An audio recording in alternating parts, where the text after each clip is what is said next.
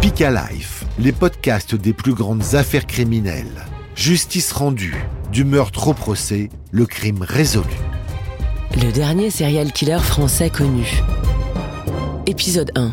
L'amant est conduit. Michel Courtois, 47 ans, ouvrier du bâtiment, fréquente Nathalie David, jeune femme de 10 ans de moins que lui. Amant, ils se retrouvent de temps à autre. Plusieurs années de relation lorsque soudainement, Nathalie décide de rompre. En effet, ce soir-là, Michel est venu dormir chez elle. Elle habite un petit appartement à Juvisy-sur-Orge dans l'Essonne. Elle lui annonce alors son intention de ne plus le voir. Le lendemain matin, Michel part fâché. Mais quelques heures plus tard, Nathalie David est retrouvée morte, assassinée. Alors Michel l'a-t-il tuée? Très rapidement, la police privilégie la thèse d'un féminicide commis par vengeance. Il est 17h ce dimanche 27 novembre 2011. Des coups de feu retentissent dans ce parking souterrain de Juvisy-sur-Orge, en banlieue parisienne. Dix minutes plus tard, un habitant de cette résidence descend pour prendre sa voiture. Il n'a rien entendu et ne peut imaginer un seul instant la terrible découverte qui l'attend. Lorsqu'il s'approche de sa voiture, il est effrayé. L'une de ses voisines est étendue sur le sol. Elle s'appelle Nathalie Davids. Elle semble gravement blessée. Sa voisine est par terre, euh, pleine de sang. Il appelle les pompiers. On lui demande de, commencer à pratiquer les premiers massages. Donc là, c'est pas ordinaire. Les secours arrivent en urgence, mais trop tard. La victime ne respire plus. Les policiers de la PJ de Versailles prennent l'affaire en main et découvrent l'impensable. Cinq impacts de balles, quatre dans le thorax, un autre dans la tête, probablement tirés à bout portant. La jeune femme a été froidement abattue alors qu'elle montait dans sa voiture. Une véritable exécution qui met les enquêteurs sur la piste du règlement de compte. Les policiers retrouvent cinq douilles et ces douilles sont de calibre 7,65. Et le 7,65, c'est pas du calibre de chasse, c'est plutôt un calibre qu'on utilise chez les bandits.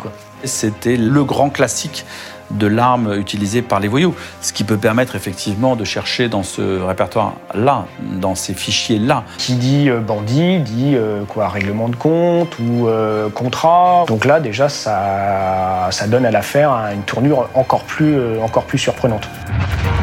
Alors la victime était-elle de près ou de loin mêlée au grand banditisme? Les enquêteurs s'intéressent à sa personnalité et ce qu'ils découvrent ne colle pas.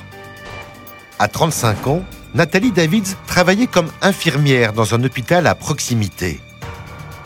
Célibataire, elle habitait au troisième étage de la résidence depuis moins de deux ans et semblait mener une existence plutôt tranquille.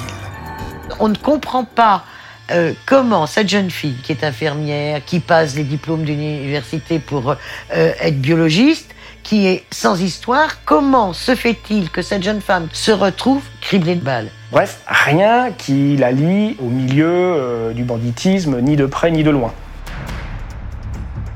Les hommes de la PJ de Versailles écartent définitivement la thèse du grand banditisme. Ils interrogent alors les proches de Nathalie Davids.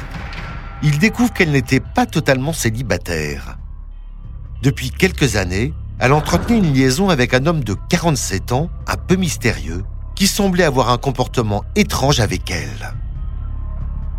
Leur relation n'était pas un long fleuve euh, tranquille. Il est décrit par les voisins comme euh, quelqu'un qui peut être un peu colérique ou au moins harceleur euh, au téléphone. L'homme est ouvrier en bâtiment. Il s'appelle Michel Courtois. En écoutant les témoignages des proches de Nathalie Davids, les enquêteurs recueillent une autre information capitale. La veille du meurtre, il aurait passé la nuit chez elle et leur rencontre se serait plutôt mal passée. Il se trouve que Michel Courtois l'a quitté euh, le dimanche matin, donc il est l'un des derniers, peut-être le dernier, à avoir vu euh, Nathalie David euh, vivante. Les policiers interrogent les amis et apprennent qu'elle avait cassé la veille avec Michel Courtois, même si c'était une relation qui durait depuis plusieurs années avec des hauts et des bas. Là, vraiment, elle ne supportait plus et qu'elle avait décidé de mettre fin à euh, à cette relation. Ce crime ne cacherait-il pas une vengeance amoureuse, maquillée en règlement de compte C'est en tous les cas la seule piste des enquêteurs.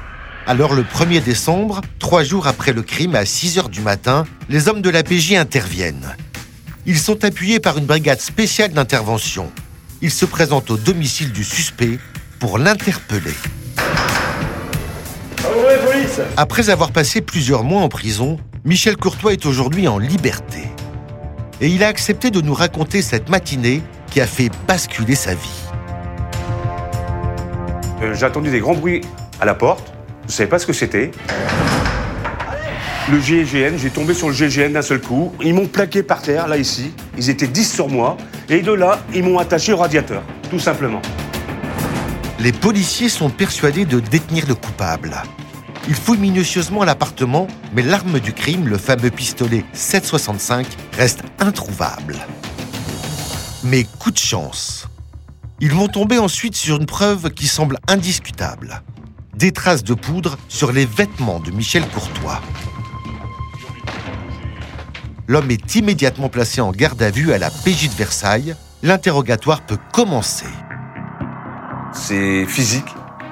Parce qu'on vous parle à 2 cm du nez, on vous met des coups de pression, on vous bouscule un peu, on, vous fait des petites tapes. La pression, elle est psychologique. Les enquêteurs veulent des aveux. Entre eux et Michel Courtois, le bras de fer s'intensifie. Les questions s'enchaînent. Enfin, à minuit et demi, Michel Courtois en est à sa cinquième audition. Épuisé, il finit par tout avouer. Ils m'ont dit comme ça que, bon écoute, c'est simple, on a une preuve irréfutable contre toi, c'est que tu as de la poudre de pistolet sur toi. Donc, euh, dis que c'est toi. Dis bon, écoute, c'est simple, si tu dis que c'est moi, c'est moi. Voilà, c'est tout. Ça s'est passé exactement comme ça. À l'issue de sa garde à vue, Michel Courtois est transféré au palais de justice d'Evry et mis en examen pour assassinat. Le soir même, il dort en prison. Une enquête vite bouclée pour les policiers. Mais coup de théâtre. Moins de dix jours plus tard, lors d'un nouvel interrogatoire chez le juge, il se rétracte.